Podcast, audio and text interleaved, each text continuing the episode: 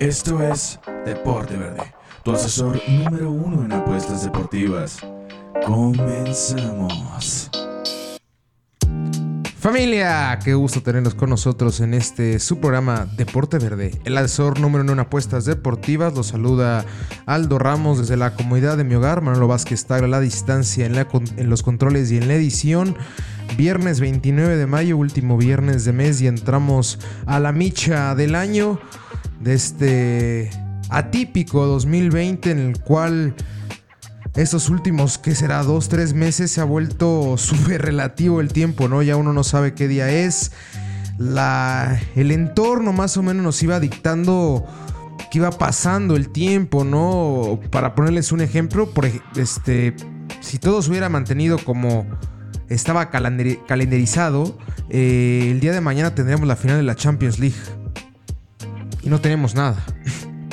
No tenemos nada más que los brazos cruzados y la Bundesliga intentando eh, regresar a, los partidos, poder compensar toda la falta de actividad que hubo.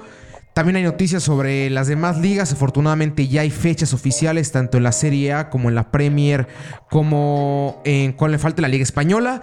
Eh, la Liga MX, reitero, se canceló, entonces será hasta el próximo, hasta el próximo torneo. Pero también hay bastante información, tanto fútbol de estufa como dos lastimosas noticias que tocaremos bien a fondo como el caso de Morelia y el caso de Cruz Azul.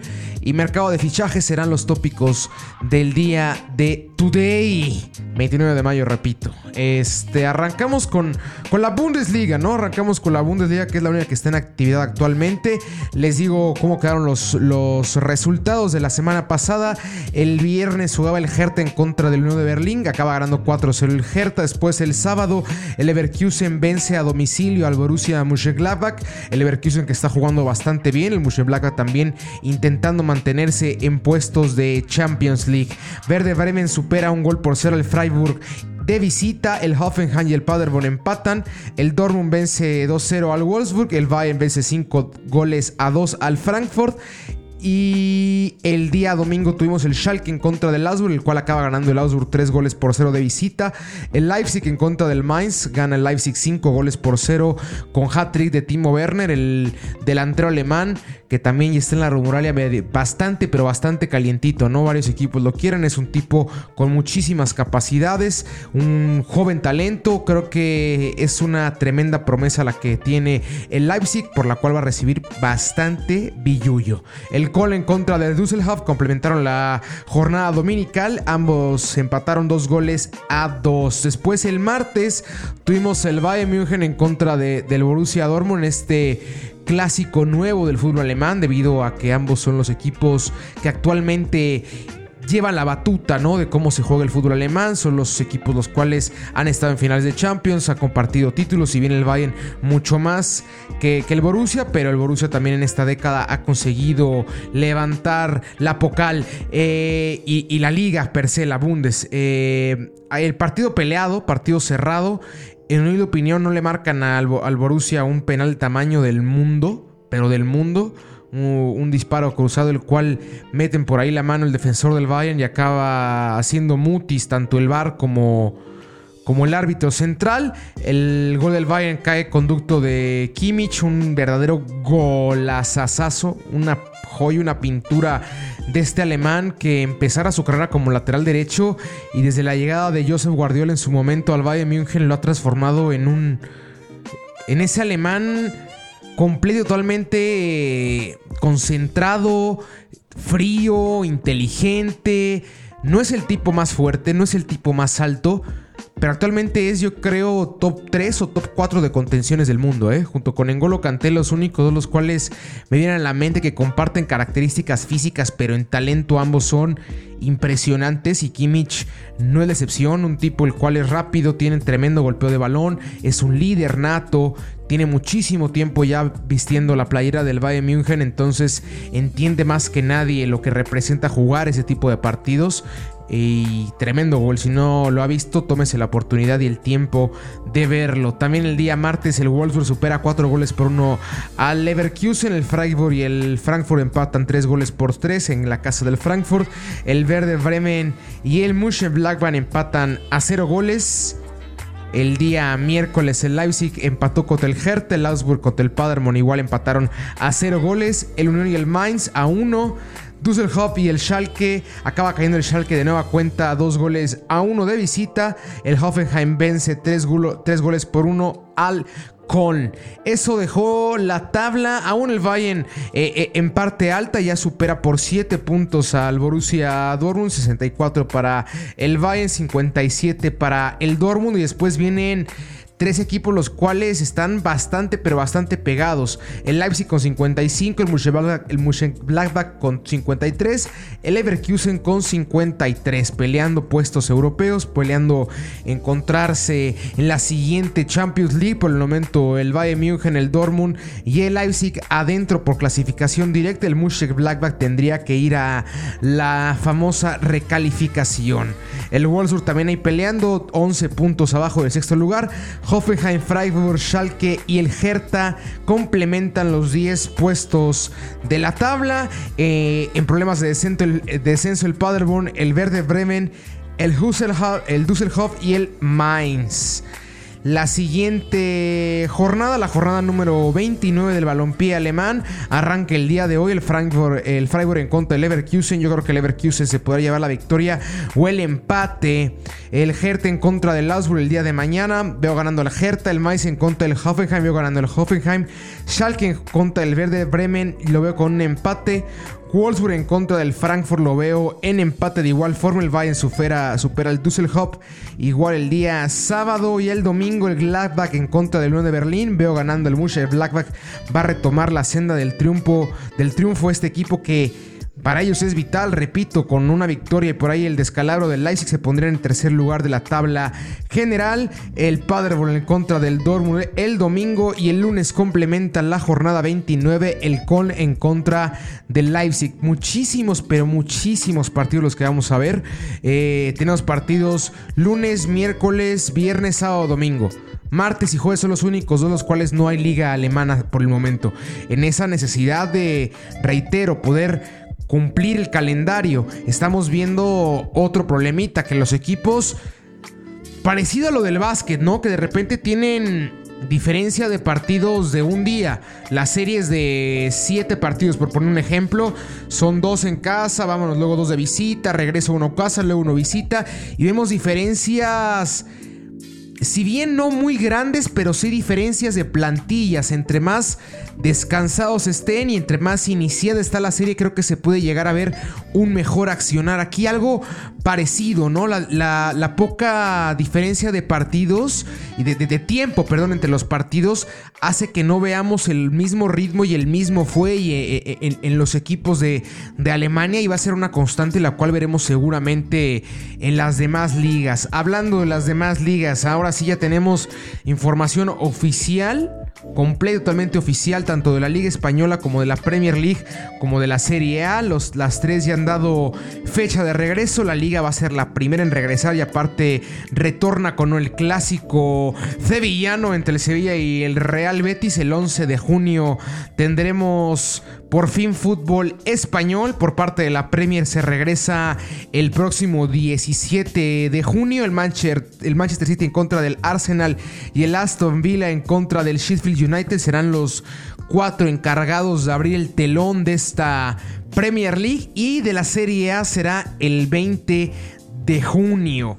Después de que se cancelara el 9 de marzo la, la Serie A, retorna después de bastante tiempo. Tendrán que meter como, igual que la Bundesliga, partido tras partido, tras partido, tras partido, tras partido, tras partido, para poder lograr cumplir este, ese calendario.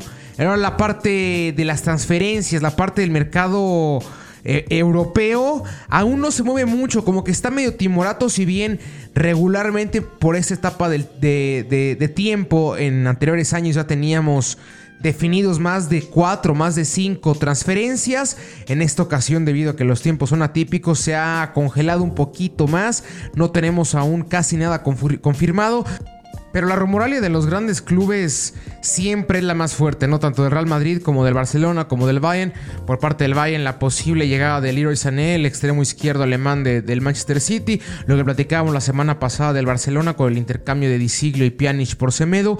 El Madrid aún nada confirmado, pero Kylian Mbappé, Lotán y Eric Haaland son los principales objetivos de la, de la Casa Blanca, de los dirigidos por Sisu y dueños de Florentino Pérez, bueno, no dueños, no presidente del Real Madrid, Florentino Pérez, que es el que pone el billullo y el que decide a dónde va la pasta. Ojalá, ojalá que regrese a alto nivel, habrá que darle tiempo a que calibre, a que, que carbure. Eh, los, los equipos, también falta ver el comunicado de la UEFA Champions League, a ver cuál va a ser el formato, cómo van a regresar, si va a ser un torneo con nada diferencia de tiempo como se tenía pensado en agosto, que se acaben las grandes ligas este junio y julio completo, tanto la española como la Premier, como la Serie A, como la Bundesliga, y después poder... Eh, ya jugar la Champions. El París sería el único el cual tendría un descanso impresionante. Entraría con una falta de ritmo también importante, pero Físicamente creo que estarían completos, aunado a que ya están seguramente en entrenamientos todos. Entonces, interesante lo que se verá en esa Champions League. Ahora sí, vámonos, viajamos de continente, vámonos a la Liga MX. ¿Una cortinilla por programa? Sí, como no, vámonos con la cortinilla de la Liga MX. Manolito, por favor. Liga MX. Ahí la Liga la cual esta semana dio muchísimo de qué hablar. Nada dentro de la cancha, como casi siempre.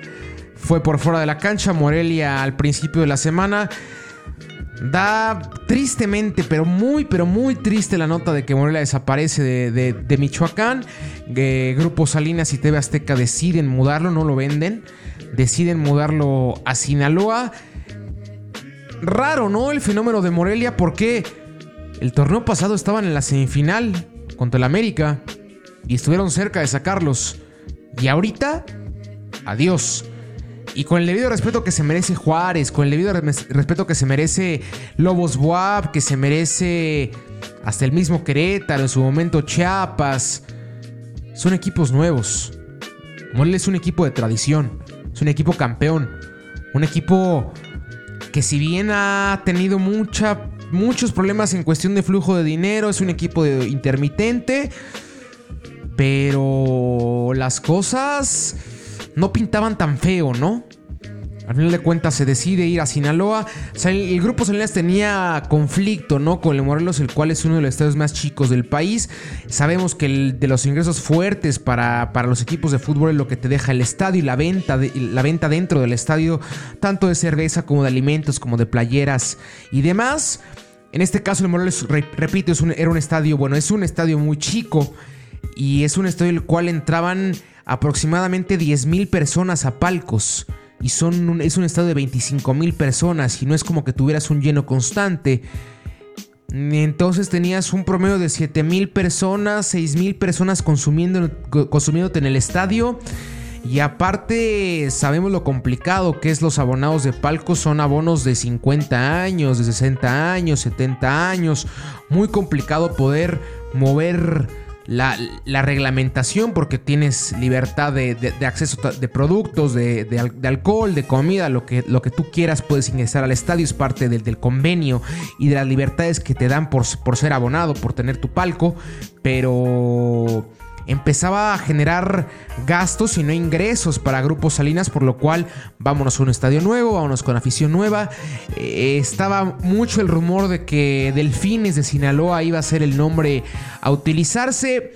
Yo creo que no, no va a ser. Se habla de Mazatlán FC, se habla de algo relacionado con la ciudad. Al gobierno de la ciudad le gustaba mucho el, nombre de Delfín. Delfín es de Mazatlán, pero a Grupo Salinas no le gusta para nada lijarlo con animales por una extraña razón. Pero... Raro, ¿no? Sabor bastante feo. festejar para, la afición de, Sinaloa y de Mazatlán, claro, tendrán otra vez fútbol de, primera división después de que los Dorados descendieran. Eh, Culiacán, una plaza que tampoco es que sea la más futbolera del país, son mucho más beisboleros que otra cosa, pero habrá que ver cómo responden. Esperemos que sea una respuesta no tan parecida a la que tuvo Cancún, ¿no? Con Atlante. Que es una respuesta correcta, que es una respuesta que le, respondan, literal de cuentas, a, Azteca, los cuales están tomando cartas complicadas en este asunto y tomando una decisión que solo el tiempo dirá si fue correcta o incorrecta, pero mientras tanto la afición de Michoacán quedó muy dolida, hubo manifestaciones, hubo muchos, pero muchísimos comentarios de tristeza, de desolación, gente la cual hablaba que lleva 40, 50 años siendo parte del club, barristas o simples aficionados que, que han vivido y han crecido con la playera de los monarcas y que ahorita en un abrir y cerrar, de ojos, bye bye, se acabó, se finí. Duro, muy muy duro. Y por parte del Cruz Azul, terrible, ¿no? Ayer empezaron los rumores y hoy se reafirman. Billy Álvarez está siendo investigado por enriquecimiento ilícito, lavado de dinero y tocamos, y si vemos el, reglamento de la Federación Mexicana del Fútbol, cualquier club el cual tenga un presidente, cooperativa, lo que usted guste, dueños, etc., etc., que tenga nexos con, con lavado de dinero, que tenga enriquecimiento ilícito, que tenga movimientos fraudulentos, es desafiliación de la liga. ¿Se imaginan eso? ¿Se imaginan un 2020 en el cual Cruz Azul estaba primero en la cima? Vamos a ser campeones, señores. Este es el bueno. Paran el torneo. Rayos. Pero puede ser que nos den el título. No nos dan el título. Y ahora hay una posibilidad, no sé si fuerte. Habrá que ver cómo van las, investigaciones. Por el momento Billy Álvarez está amparado, ya sacó un amparo. Mm, ¿Qué sabrá el señor? Pero, ¿se imaginan lo que será el siguiente torneo sin el Cruz Azul? Lo que perdería la Liga MX como marca. Porque por más que. Y también, o sea, la Liga MX en cuestión de competencia. Porque por más que el Cruz Azul no sea campeón en los últimos 23 años. 22 y medio. En diciembre se cumple 23. Seguía siendo un equipo competitivo. Seguía siendo un equipo el cual entraba a liguillas. No quiero hablar como que, ya esto es, algo definitivo, pero es algo de alarmarse. O sea, de menos habrá una sanción importante. Ya la, la desafiliación sería yo creo que la última, de las últimas, de las últimas, pero de las últimas. Tendría que ser un escándalo del tamaño... Tamaño Big Mac. Para que lograra trascender de esa manera. Habrá que ver cómo evoluciona esta esta problemática, están metidos en un problemón el conjunto del Cruz Azul. Estos días son vitales, este, habrá que estar pegado a, las diferentes fuentes de noticias para ver qué nos dicen, qué nos, cómo nos van llevando, a ver qué dice el conjunto de Cruz Azul a todo esto, a ver cómo se, se pronuncia igual Bonilla y la Liga MX, y a ver cómo se pronuncia también el SAT y cómo se pronuncia toda la parte de la parte investigadora, ¿no? La parte que está acusando al Cruz Azul.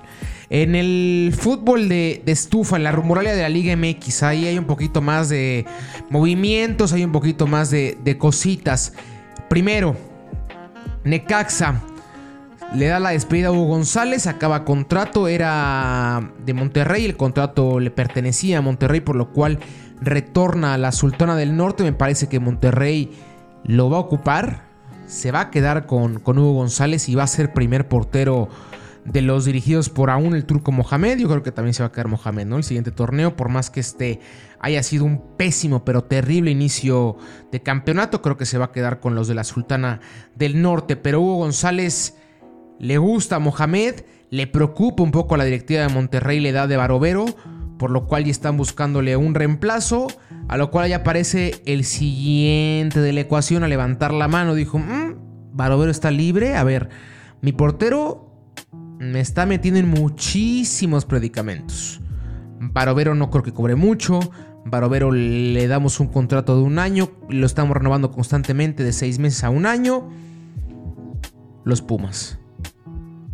Los Pumas levantaron la mano por Barovero. Han preguntado por el guardameta de, de Monterrey.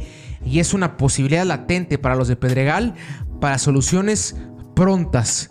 De menos en lo que sale otro canterano de, de ahí, del Pedregal. Creo que Barovero puede ser una, una, solución a corto plazo. No sé si sea la mejor, yo me hubiera ido por otros lugares. Aún reitero, no es nada oficial, es parte de la rumoralia. Lo de Hugo González es oficial. Eso ya es completamente oficial, es nuevo portero de Monterrey regresa al, equipo el cual lo compró del América. También estuvo defendiendo unos cuantos torneos la playera. Jugó de hecho final. Y eso ya es completamente oficial. Lo de Barovero entra en rumoralia. No lo veo para nada descabellado. Lo veo viable. Repito, por el problema que tiene el, conjunto de, de los Pumas con Saldívar. Y ahora, Saldívar a dónde va? Por una extraña razón, eh, al conjunto de Guadalajara siempre ha llamado mucho la atención el portero de los Pumas. Aunado a que es mexicano, no cobra mucho, es un portero el cual te puede jugar copa, lo tienes de banca, no te va a presionar mucho, es un tipo el cual ya tiene recorrido en la Liga MX, si bien ha tenido tres los últimos dos, tres torneos terribles de pesadilla, tiene momentos luminosos, entonces al conjunto de Guadalajara le ha gustado mucho. Y aparte el proyecto Gudiño creo que no fue por buen puerto, les gusta más Toño Rodríguez, por lo cual Gudiño quedaría libre y ahí es cuando Necaxa levantaría la mano. Entonces ahí es un literal efecto dominó. Hugo González se va de Necaxa, deja el hueco libre, se va a Monterrey. Monterrey deja Barovero, Barovero se va a Pumas, Saldívar el portero de Pumas se va a Guadalajara y el portero que es portero banca y el portero banca de Guadalajara que es Gudiño se va a Necaxa. Es como se cocina todo este movimiento, está como sopa. Por extraño que parezca, así se está moviendo adentro, ¿eh? Y creo que son los más fuertecillos, junto con lo de Palencia. Creo que Palencia ya es casi un hecho, que va a ser el técnico de el nuevo equipo de, Mazatlán, después de que de tira las glass en Morelia, se iba a presentar como, como, como director técnico de Morelia, pero ahorita con todo este movimiento va a ser el, primer director técnico de la franquicia de fútbol de, de Sinaloa. Pues son los movimientos más, más fuertes, más marcados de, de la Liga MX. Habrá que ver qué se sigue moviendo en América que tiene que reforzarse el conjunto de, Tigres también. Ahí a ver qué pasa con el, con, con el caso Leo Fernández, que sin lugar a dudas es el mejor jugador de, de, lo que iba del torneo. Ahí me digan lo que ustedes me quieran decir, ¿eh? Quítate la playera. Me la quito y Leo Fernández era el mejor jugador del torneo. Habilidoso, rápido, inteligente. Le pega tremendo con la derecha y es zurdo. Un jugadorazo. La carta es de Tigres.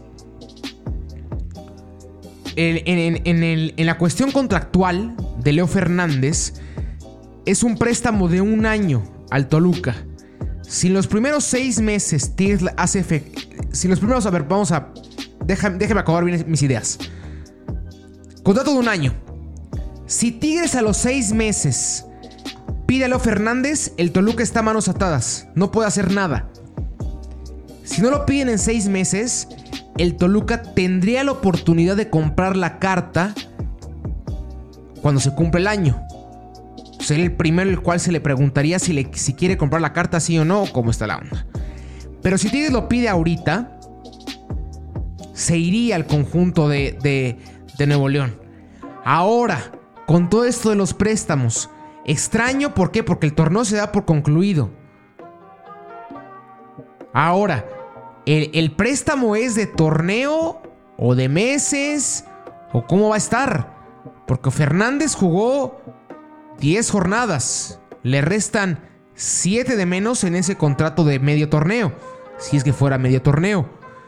Se alarga más, por decirlo así, a otro torneo. ¿En qué espacio-tiempo se van a cumplir esos seis meses, por decirlo así, para que Tigres haga efectiva el traerlo de regreso o que Toluca ya sea viable a, comprar la carta. ¿Por qué lo digo? Porque ese chamaco va a generar bastante dinero a que lo venda. Va a estar un año más aquí en México, año y medio más en México y después se va a ir a Europa. Eso es un hecho. A Portugal o a Holanda, a alguna liga medianita europea que traje con él, tiene 21 años, uruguayo. Hay una gran camada de jugadores uruguayos jóvenes. Me gusta, me gusta bastante Fernández, me gusta, me gusta y mucho. También habrá que ver qué pasa ahora con el conjunto de Cruz Azul hasta que se esclarezca todo esto. A ver a quién compran. Ellos casi siempre les gusta mucho moverse con eso de que casi no tienen promotores, ¿verdad? Mm, que están ahí moviendo las cosas. Siempre les llegan a Cruz Azul entre 10 y 15 jugadores por torneo de esto va a ser la solución, ¿eh? Y entre los otros 35 que están en mira. El conjunto de Pumas creo que no va a tener mucho dinero que gastar. Han hablado que este, que este tiempo les ha causado problemas, pero mm, lejano a Barovero y por ahí algún préstamo. No sé si vayan a vender a, González. Eso les puede generar un poquito de, de, cajita. Creo que el torneo anterior era el mejor momento para vender a González. Poco a poco empieza a perder valor. Con esto vamos a llegar al final, ¿no? Ya del, programa. Habrá que ver, repito, qué pasa con el fútbol estupa, que siempre es muy, muy interesante. Sigan nuestras redes sociales, arroba deporte verde en... No, sin el arroba. Yo ya estoy diciendo pura, pura tontería. Y esta cuarentena me tiene completamente fuera. Perdónenme ustedes. Arroba de por verde en Instagram y en Twitter, Deporte Verde en Facebook. Este, agradecemos como siempre a toda la gente la cual nos está escuchando en esta cuarentena. Nos vemos el próximo viernes con nuevo contenido. Estamos próximos ya a poder retomar más o menos el orden habitual de este podcast. Poder regresar a la apuesta. Poder regresar a nuestra edición tanto de martes como de viernes, a su debido tiempo, como le gustaba antes, antes de la 1 de la tarde para poder tener listo el dinerito para la apuesta. Pero hasta que las cosas regresen completamente, entre comillas, a la normalidad, nosotros lo haremos. Les mando un abrazo y que haya suerte. Esto fue Deporte Verde, tu asesor número uno en apuestas deportivas. Escúchanos cada viernes con nuevo contenido. Síguenos en nuestras redes sociales, Deporte Verde, Facebook, Deporte Verde, Instagram y Twitter. Hasta la próxima.